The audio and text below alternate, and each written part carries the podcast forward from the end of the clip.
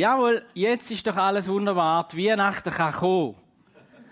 Jetzt stresst es uns nicht mehr, wenn im September in den Läden schon Lichtli blinken und Geschenke zum Verkaufen sind. Danke vielmals, Daniela, für das Bild, wo äh, perfekt passt in das Thema, wo wir heute und nächsten Sonntag haben, nämlich so einen kleinen Einblick, einen kleinen Teil von dem, was es heißt, in Jesu Fußstapfen laufen. Und der eine Aspekt ist der, dass er bei allem schon vorausgegangen ist und dass es für uns darum nicht mehr so schwer ist. Der andere Aspekt ist der, und das ist der, der uns äh, ganz stark beschäftigt ist, er hat es uns vorgemacht. Das, was er lebt, das, was Gott ist, das wollen auch wir sein. Wir wollen ihm hinein eifern. So, wie er ist, so wie wir auch sein, weil wir sind seine Kinder. Das ist das Thema. Und ich habe mich schon lange gefreut darauf, dass wir ein Thema Großzügigkeit behandeln können, Doro und ich. Weil ich habe schon bei der ersten Predigt gedacht, das ist einfach mir auf dem Herz. Und ich weiß nicht, es ist bis heute nicht, äh, einfach nicht dran gewesen. Vielleicht hat es auch mit dem zu tun, dass es gar nicht so ein Thema ist, weil ganz viele erlebe ich als sehr, sehr großzügig. Manchmal habe ich Predigten, wo, ähm, also früher hatte, wo dann meine Mutter auf mich zukam und gesagt oh, haben ihr ein Problem? Dann, dann hast du darüber predigen und da muss ich sagen, also, wenn ich jetzt über Großzügigkeit rede, gehe ich nicht davon aus, dass wir alles Gitzhammel sind oder so. Also, es hat nichts mit dem zu tun, sondern es hat mit dem zu tun, dass mir das Thema auf dem Herzen ist. Und das Zweite, was mir begegnet ist, dass tatsächlich, ich bin dann ein bisschen anschauen, wie predigen andere über das Thema Großzügigkeit und die meisten zielen darauf ab, dass man doch als Christen den Zehnte sollte geben. Entweder ist da gerade das Thema oder man zielt auf das ab. Und ich habe gemerkt, nein, mir geht es um etwas anders oder mindestens tieferes. Nämlich um ein großzügiges Herz haben, wie der König, wie der Gott im Himmel, wo mir vorausgeht, wie der Jesus, der gelebt hat, mir vormacht. Um das geht Die, der großzügiges Herz haben. Apropos Großzügigkeit. Frisch geheiratet, nicht viel Geld. Wir kommen an unseren ersten Arbeitsort mal hat man auch als Pastor noch ein bisschen schauen, sowieso finanziell. Eine Frau auf der Straße spricht mich an, in so gebrochenem Akzent und sagt, könnten Sie mir nicht 500 Franken geben? Ich habe eine riesen Not. Wenn ich, wenn ich die 500 Franken jetzt in dieser Woche nicht habe, dann, dann weiß ich nicht mehr. So. Ich bin ins Haus gegangen, habe 500 Franken geholt. Wir haben alle mal gerade das gehabt, haben ihr das gegeben und sie ist gegangen. Meine Frau kommt heim und fragt, äh, oder ich habe ihr das erzählt und dann fragt sie, hast du die Frau gekannt? Nein. Hast du sie schon mal gesehen? Nein. Wir, wir, sind auch noch nicht so lange dort gewohnt und so, aber trotzdem. Ähm, ist es Schweizer gewesen und so? Nein. Ähm, und jetzt? Und ich habe gesagt, keine Ahnung. Ich habe einfach das Gefühl gehabt, ich müsse da gehen. Ich habe mich dort sehr, sehr großzügig gefühlt, aber es kann auch vielleicht sein, dass ich einfach Angst hatte zum Nein sagen. So die Chance ist sehr, sehr groß. Auf jeden Fall, eine Woche ist vergangen, zwei Wochen ist vergangen, drei Wochen ist vergangen. Keine 500 Franken sind mir da gewesen. Aber eines Tages läutet es unten, die Frau steht vor der Tür, gibt mir das Geld und in Tränen in den Augen sagt sie, sie sind meine Rettung gewesen. Sie hat mir dem erzählt, was sie, was sie, die riesen Not, die sie hatte und so, und hat mir die 500 Franken zurück in die Hände gedruckt. Und ich habe für mich gedacht, Gott sei Dank, Gott sei Dank habe ich das Geld hergegeben. Und nicht nur dort, aber aus dem heraus ist schon mein riesiges Herz da dafür, wie können wir Großzügigkeit leben. Und es gibt eben so viele Fragen drin, wo es schwierig macht. Und es geht ja nicht nur ums Geld. Darum auch noch das andere Beispiel. Kürzlich habe ich mit meinem Freund, äh, mir meinem Freund erzählt, der auch äh, Pastor, was er gemacht hat, in der Ferien hat er gesagt, ich habe 14 Tage lang jemandem geholfen, ähm, wo, wo es nicht so einfach hat. Äh, er war Zimmermann früher und hat ihm geholfen, ein Restaurant zu bauen. Also tatsächlich so ein recht großes Bistro zu bauen. Dort will, so. Und dann habe ich gesagt, wow, in dem Fall ist das für dich pure Erholung gewesen. Mm. Denn in dem Fall hast du den Mann oder die Leute schon lange kennt. Ich meine, 14 Tage Ferien für so, mm. Äh. Und dann habe ich ihn gefragt, warum hast du das gemacht? Ich meine, das ist schon noch, finde ich cool. Und dann sagt er, mm, Gott ist ein großzügiger Gott. Und wir als seine Kind tragen seine Art in die Welt. Ich will so sein wie er. Und übrigens, übrigens hat er nachher gesagt, meine Frau und ich, wir haben uns auf die Fahne geschrieben, wir wollen grosszügig sein. Punkt. Großzügigkeit als Herzensgrund und Anliegen. Da ist versucht, mein alter Spruch zu sagen, wie cool ist denn da? Kind Gottes sind großzügig, weil ihren Vater großzügig ist. Punkt. Wir haben auf die Fahne geschrieben, wir sind in allen Bereichen großzügig. Das ist mein Anliegen. Amen. Ich lese uns gleich noch eine Bibelstelle, wo das, wo das deutlich macht. Ich sage noch zwei, drei Worte dazu. Aber eigentlich ist schon fast alles gesagt. Ich weiß, junge Leute würden sagen, ja, dann höre ich zufrieden, weil Predigten gehen eh zu lang und so. Ich sage jetzt gleich noch ein paar Sachen, weil ich will, dass da in unser Herz absackt und auch wieder aus dem Herzen kommt. Darum die Bibelstelle, Lukas 6, 35 und 38, wo Jesus sagt zu seinen Jüngern, und ich stelle mir so richtig vor, er ist, äh, er ist unterwegs mit ihnen und, und er sagt so ein bisschen, das sind jetzt meine Worte, jetzt sitzt ab, ich sage euch jetzt etwas ganz Entscheidendes, Wichtiges. Nicht nur für jetzt, sondern auch für nachher, wenn ich nicht mehr da bin. Vielmehr, liebt eure Feinde, tut Gutes und Leid, Leid wo ihr nichts dafür zurückbekommen hofft. So wird euer Lohn groß sein und ihr werdet Kinder des Allerhöchsten sein, denn er ist gütig gegen die Undankbaren und Bösen. Den Vers 38, gebt und es wird euch gegeben werden. Ein volles Maß wird man euch in den Schoß schütteln, ein reichliches Maß bis an den Rand gefüllt und überfließend. Auf verschiedene äh, verschiedene Übersetzungen tun gerade den Vers 38 ähm, sehr verschieden auslegen oder, oder, oder Dinge, ich kann es fast nicht sagen.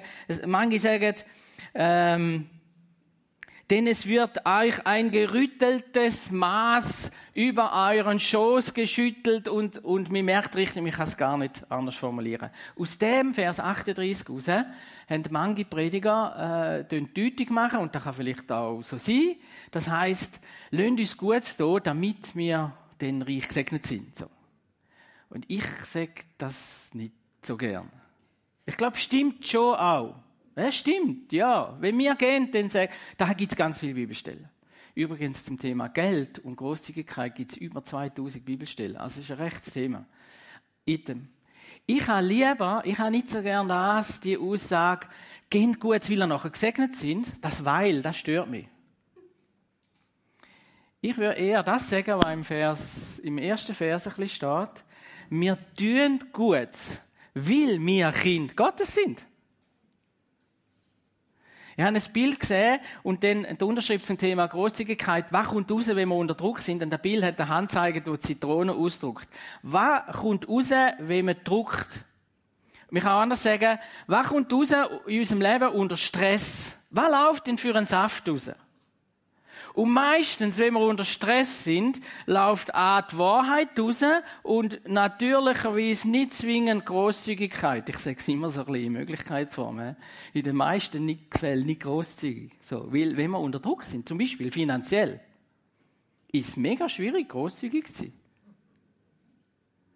Ich habe das einmal erlebt, wo, wo ich das Gefühl hatte, Jesus sagt mir, da bin ich Student gewesen, gib alles, was du jetzt an Einnahmen hast für den Monat und was du für den Monat brauchst, gib alles weg. Es ist irgendetwas sicher Gutes gewesen, ich weiß es nicht mehr. Auf jeden Fall, ich einfach es müssen machen und ich habe es gemacht und, und ich habe tatsächlich dort dürfen erleben, das war für mich eine riesen Erfahrung gewesen, dort dürfen wie Gott mich trotzdem versorgt. Und überreich versorgt, ist wirklich cool. Es hat nicht immer so funktioniert, wenn ich es eben ein Weil gemacht habe, oder?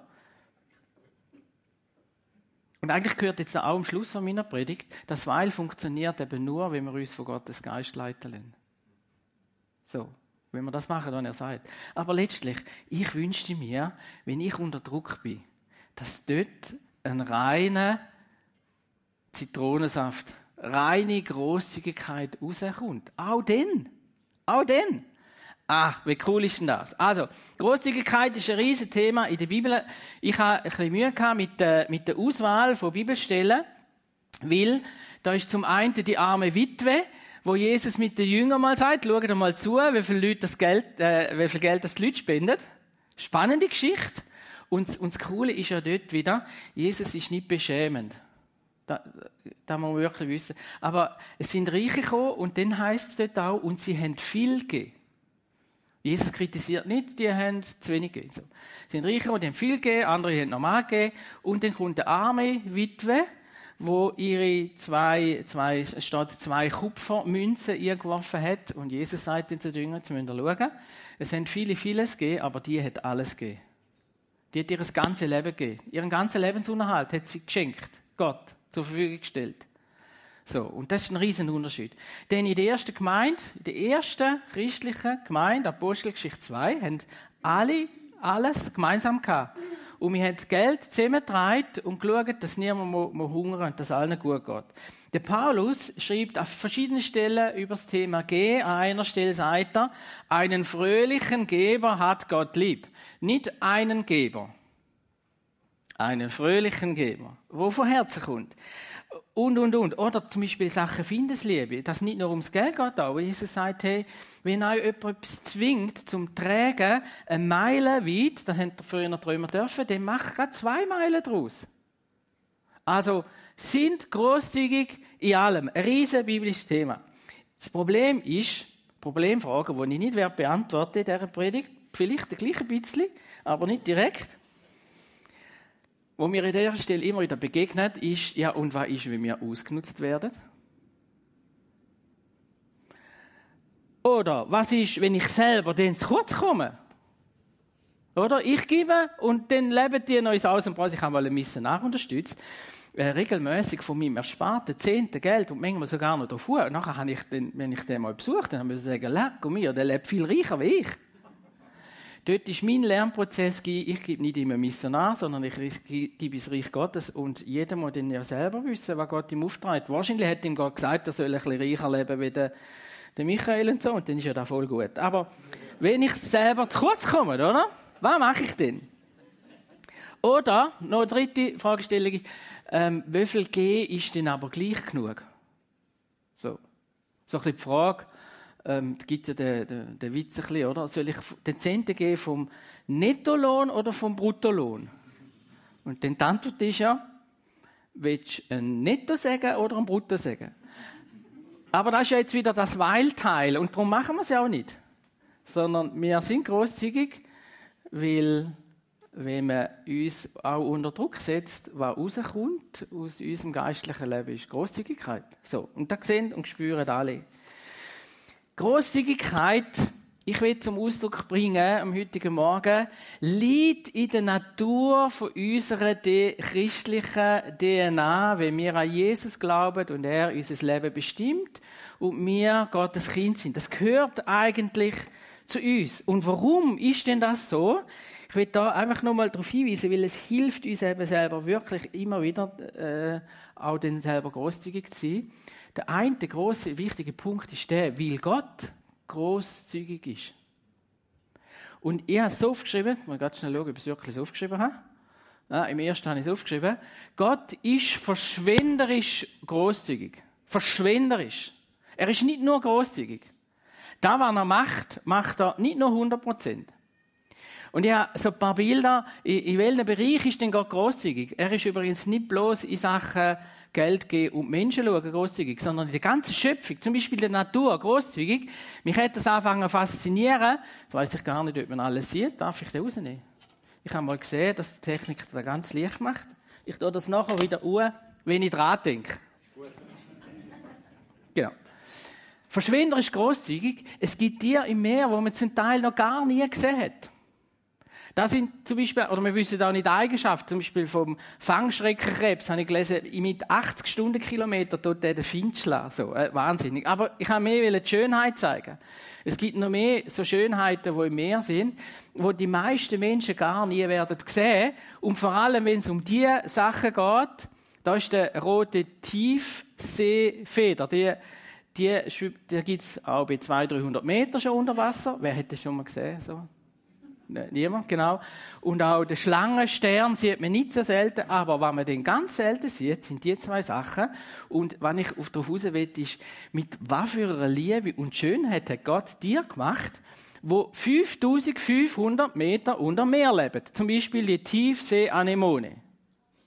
5000 Meter unter Boden. Und ich behaupte jetzt einmal, die ersten paar tausend Jahre der Menschheit hätte gar niemand irgendwie zu Gesicht gekommen. Und Gott macht nichts anderes als das, dass er verschwenderische Schönheit in die, in die Welt tut. Oder auch die andere Tiefseequalle ist zwar beim Schwimmen nicht so lustig, aber die da ist ja so tief unten, dass uns nicht äh, wird beißen im Meer. 5000 Meter unter Wasser. Das heißt, Gott ist dermaßen verschwenderisch in der Natur und in Sachen Schönheit. Und darum dürfen auch wir eine Schöne nicht nur geniessen, sondern wir bringen auch Schönheit in die Welt hier.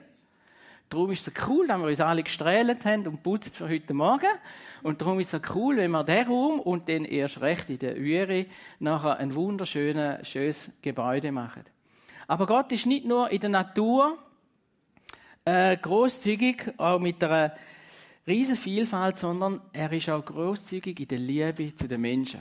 Ja, das nochmal so ein bisschen zusammengetragen. Er liebt jede Sorte von Menschen. Jede. So sehr hat Gott die Welt geliebt. Jeder Mensch. Dass er seinen einzigen Sohn gab, auf dass alle, die an ihn glauben, nicht verloren gehen.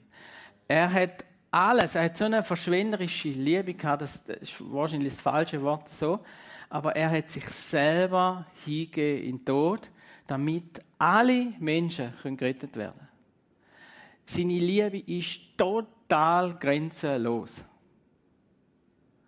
Es hat mir kürzlich mal jemand gesagt, gell, die Nation, die wir besonders gern haben. Ich sage jetzt extra nicht, warum äh, oder welche und so. Und ich habe dann gesagt, ja, das stimmt. Das stimmt die und die Nation, die wir besonders gern haben? Weil wir alle, Generation, alle Nationen gerne haben. Weil Gott alle Nationen gern hat, ausnahmslos, wollen auch wir die Liebe in alle Nationen einbringen. Können wir sie auch? Sollen sie? Machen es. Punkt. Gottes Liebe ist dermaßen groß, dass wir nicht anders können, als diese Liebe weiterzutragen. Und aus dem heraus auch kommt auch auch alle anderen Sachen, wo Gott verschwenderisch gütig ist. Das heißt in Matthäus 6 ist so cool beschrieben, wenn er sagt, ihr müsst euch keine Sorgen machen wegen eurer Kleidung, wegen eurer Nahrung oder was auch immer. Gott schaut sogar, dass im kleinen Spatz wohl ist. Der, der auf die Messen rumpickt, nachher dann in der Almare-Ferien in einem Restaurant äh, irgendwie so, der hat ihn gemacht und er schaut für ihn. Und er nährt ihn und jede Blume, die er macht und so weiter. Genau so schaut er auch für dich. Und das spricht er dir wirklich zu. Jetzt, weil Gott ja so ein verschwenderischer Gott ist, darum sind sie ja seine Kinder erst recht. Oder mindestens auch. So. Und da steigen wir ein in die Frage, und wieso ist das vielmal nicht automatisch so? Mindestens in meinem Leben. So. Und ein Punkt ist der, das ist mein Einstiegspunkt, auch jetzt in den, in den. Was hindert es denn oder blockiert das? Oder wieso klingt uns das nicht immer so großzügig zu sein? Und wir merken es vielmehr dann hinten wenn wir es dann überhaupt merken, eigentlich hätte man da noch viel großzügiger können sein. Warum das? Und ich glaube, dass der Punkt in dem liegt, dass wir sehr oft unserer eigentlichen DNA nicht bewusst sind respektive, dass wir ein falsches Bild haben von der, der göttlichen DNA, wo durch den Glauben in uns lebt. Wir, haben, wir wissen nicht, was wir eigentlich für Vorrecht haben, was für Kind Gottes da wir sind und was das eigentlich bedeutet, dass wir, dass wir nicht nur Soldaten und Diener von Gott sind, sondern dass wir auf, auf, auf hätte ich gesagt, auf dem Thron sitzen, mindestens auf unseren Prinz- und Prinzessinnen-Thron sitzen, weil wir adlige, würdige Kinder Gottes sind. Und das Gegenteil von dem ist es Denken, dass wir eigentlich eher arm sind, nicht so viel können, ganz viele Fehler haben, was durchaus auch stimmt und so, aber es verhindert uns, dass wir nicht selbstsicher als Kind Gottes leben. Kleines Beispiel. Mein Sohn hat mir angerufen, das ist schon ein paar Jahre her, und hat gesagt, du, wir haben eine Katze gekauft für dich.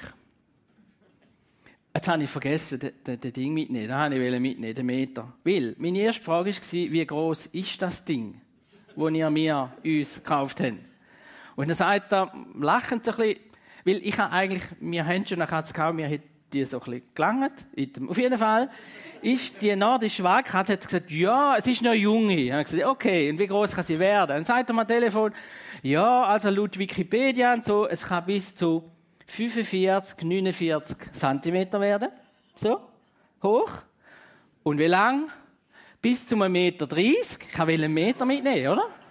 Oder? Ein Meter 30. Also, das ist ein Rechtsteil, oder? Und, ähm, und wie schwer? Knapp 10 Kilo. Ich denke, Scheiße, man, was frisst in so einem Teil? Äh, auf jeden Fall, es ist, es ist nicht so, Sie ist zum Glück nicht ganz so groß geworden, wie es so könnte und so. Aber man sieht schon, also sieht das wie ein Leu, so, oder? Und, und riesige Tatzen, wer mal weht oder sie schon gesehen hat, weiss wirklich. Und alle Kinder, die kommen, sind zuerst einmal so ein bisschen so, obwohl ähm, er ganz ein Leben ist und so. Aber der Punkt ist der, wir haben noch eine Schwester bekommen, gleichzeitig, von ihm. Ist auch eine nordische Wahlkatze, auch nicht so groß und so. Auf jeden Fall ist, wenn, wenn auf der Straße oben ein Auto einen Unfall hat, also es hat einmal eine Tür gepatcht, die Schwester ist sofort nach links, ich habe es einmal zugeschaut, nach links zu dem Patcher gerannt und er, der große Lei, der könnte 1,30 Meter sein, rennt auf die andere Seite weg. Und so ist es bis heute. Wenn man ein bisschen zu heftig reagiert, duckt er sich zusammen, versteckt sich, verkrücht sich, rennt und so. Man sieht an den Augen an, wenn man nicht ganz sanft und lieb ist mit dem, vielleicht ist das auch eine männliche Eigenschaft, he, allgemein. Sie sehen ein bisschen stark aus, aber sind eigentlich gar nicht so. Auf jeden Fall, man sieht es in den Augen an, das ist einfach, der hat, äh, kürzlich hat unsere Töchter gesagt, der hat Identitätsproblem. Ich meine, der, der, der könnte ein Lai sein, oder? Ich meine, der müsste noch böse schauen und alle würden Futter rennen. Und was macht er? Er schaut lieber und, und er Futter, so, oder? Das ist für mich ein das Sinnbild für unser Christsein sehr oft. Dass wir die Identität einem Bettler einnehmen, von, von, von dem, dass wir gerade so ähm, zu Schlag kommen mit dem Leben, aber ganz sicher nicht mutig im Wissen, dass wir hinten dran einen Gott haben, wo wir nicht einmal anschauen können, weil er so groß ist, und wo sagt, ich gebe euch Leben im Überfluss. Nicht nur ein bisschen. Ich gebe euch ein Leben im Überfluss. Und das bezieht sich auf alle Lebensbereiche. Und mit dem Selbstbewusstsein in die Welt treten und sagen, also gut, dann lasst uns doch aus dem Vollen schöpfen und grosszügig sein. In allem, in allem grosszügig sein. Aber eine Bettlermentalität weiß, es lange nie. Ich habe nie genug. Das heißt, ich muss immer mehr sammeln. Und da gibt es ja die, die berühmte Geschichte vom, in der Bibel vom Kornbauer, wo sich sagt, ich muss immer mehr sammeln und horten. Ich muss immer größere Schüren bauen. Und ich baue jetzt nochmal eine, heisst denn. Und dann kann ich mich zurücklehnen und kann sagen, wow, wann ich alles geschafft habe. Es wird nie zu dem kommen. Die erste Schüre ist voll, die zweite Schüre ist voll, die dritte Schüre ist voll. Er wird nie, er will eine Bettlermentalität weiss, es lange nie. Und es könnte ja schlecht werden, und darum muss ich so. Und, ähm, und Gott sagt dann, du bist ein Narr. Noch heute Nacht wirst du sterben und dann, was nützt dir dem?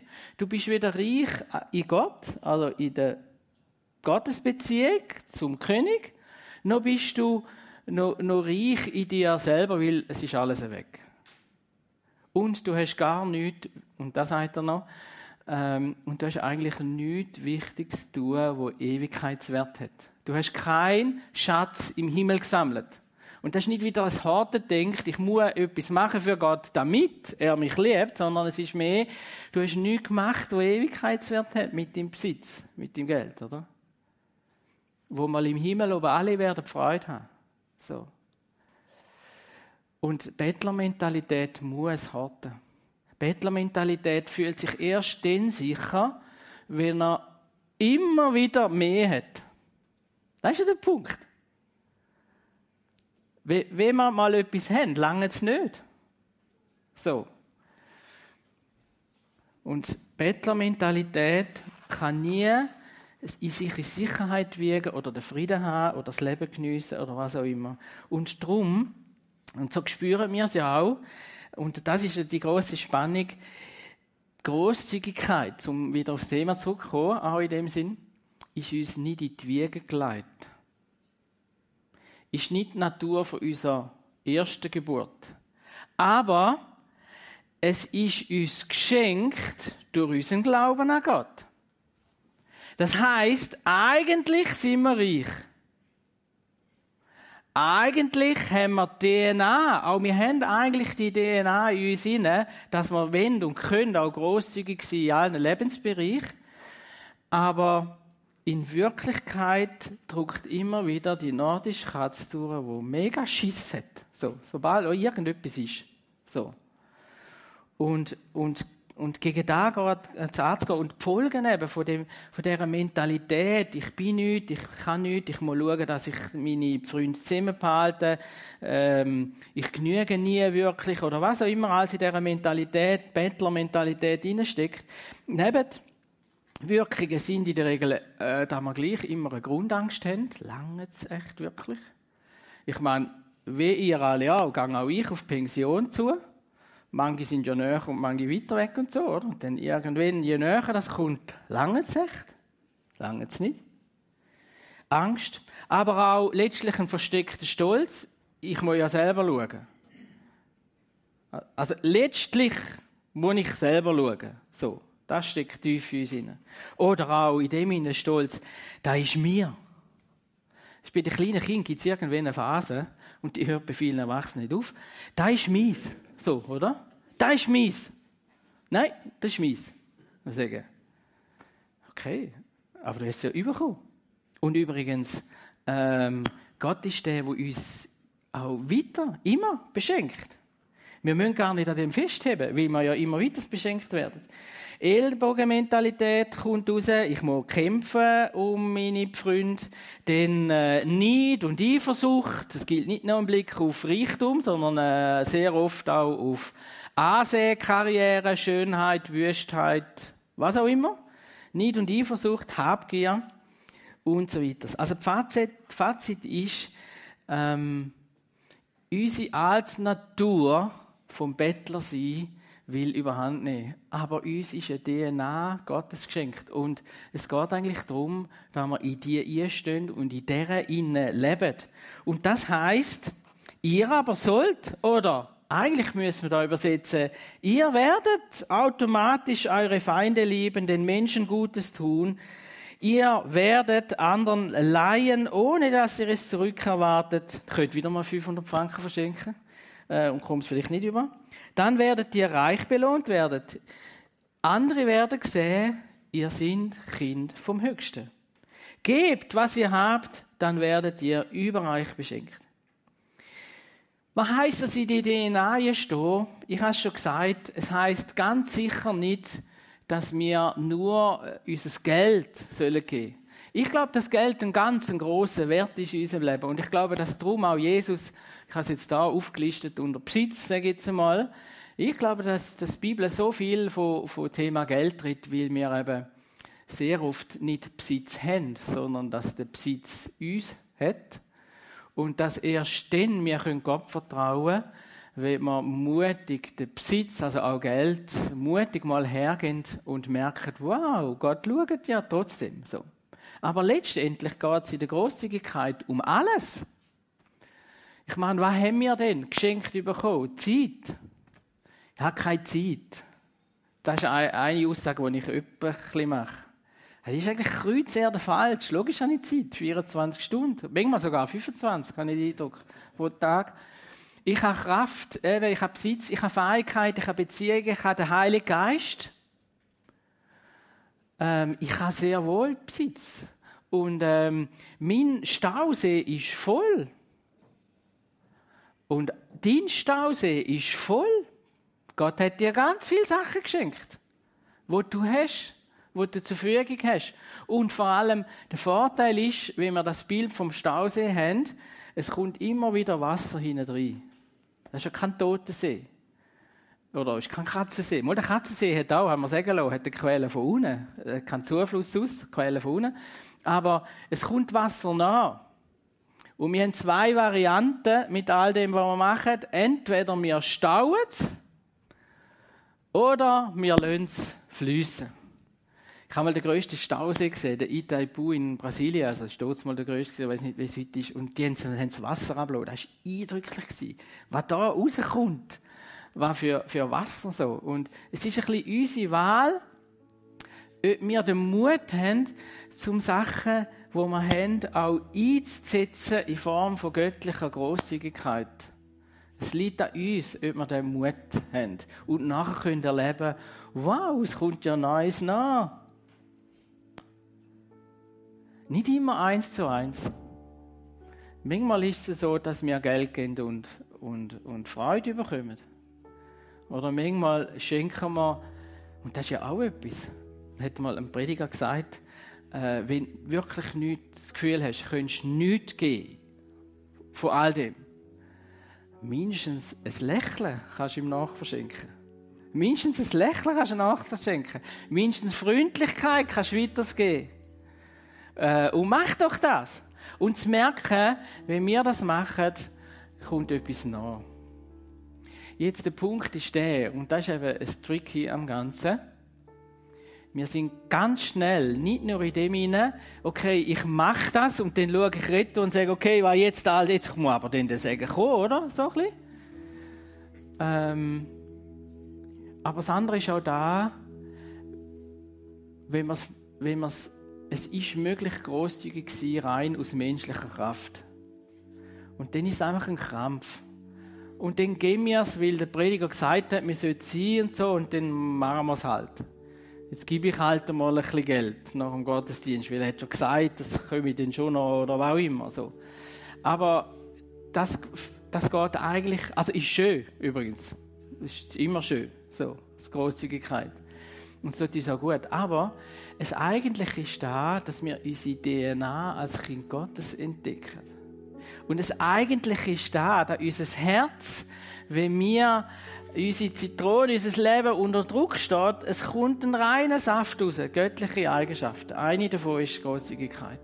Und das ist eigentlich das Ziel. Und das ist da, was, was mein Freund äh, mir gesagt hat. Ich muss da gerade nochmal suchen, ich habe es nämlich so aufgeschrieben, wenn er es gesagt hat.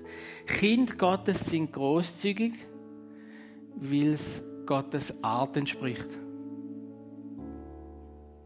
Weil wir seine DNA haben. Und, so hat er mir gesagt, ich und meine Frau haben uns entschieden, großzügig zu sein.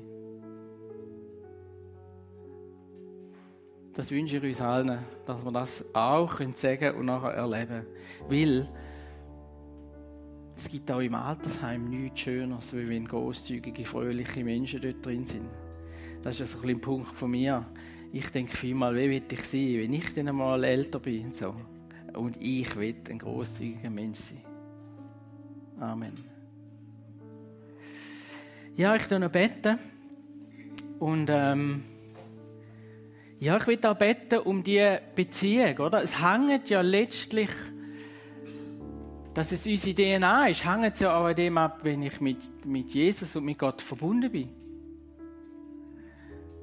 Es hängt ja von dem ab, dass ich auch höre, wo soll ich etwas machen und wo nicht. Da hat mir mal ein reicher Mann gesehen, der äh, Millionär ist, hat mal gesagt, die Schwierigkeit ist nicht das Gehen, die Schwierigkeit ist äh, herauszufinden, wo muss ich was geben, weil ich kann in einer Kürze alles verschenken.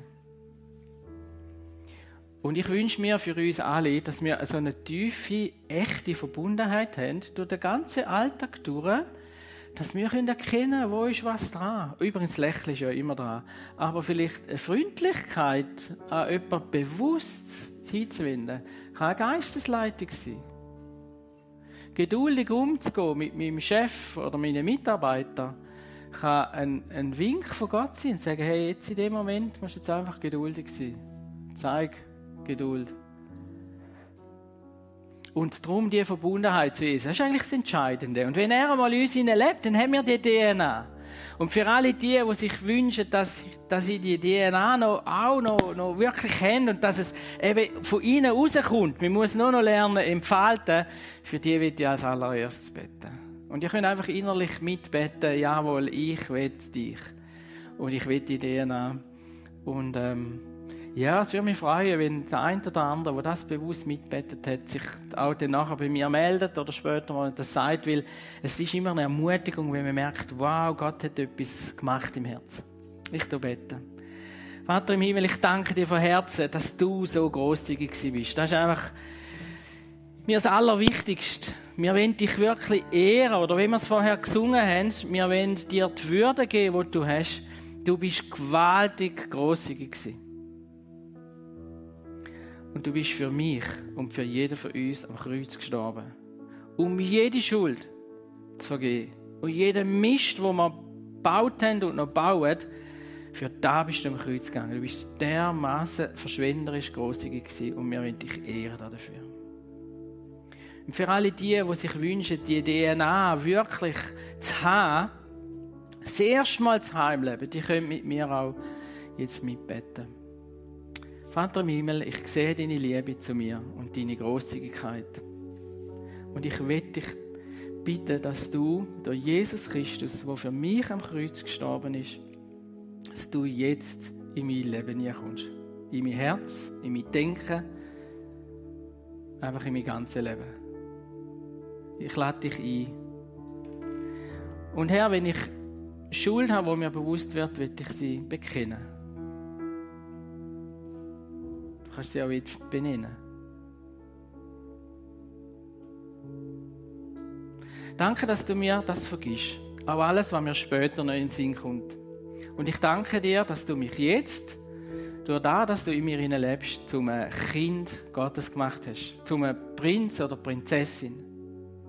Wir sind königlich adeliger Natur. Und ich danke dir, dass du mir hilfst, in deinen Fußstapfen zu laufen und so werden, wie du bist. Und Herr, du siehst alle die, die sich wünschen, auch ein grosszügiges Leben zu leben und es manchmal so schwierig ist. So bitte ich, dass du uns so segnest, uns alle. Und jetzt ganz besonders die, die sich das wünschen, dass sie erfüllt werden mit der spürbaren Gegenwart von dir. Dass du ganz neu in sie, in uns einkommst und uns leitest in unserem Alltag und uns zeigst, wo da wir deine Großzügigkeit können. Du wirst das tun in den kommenden Wochen und ich danke dir. Wir danken dir dafür. Amen.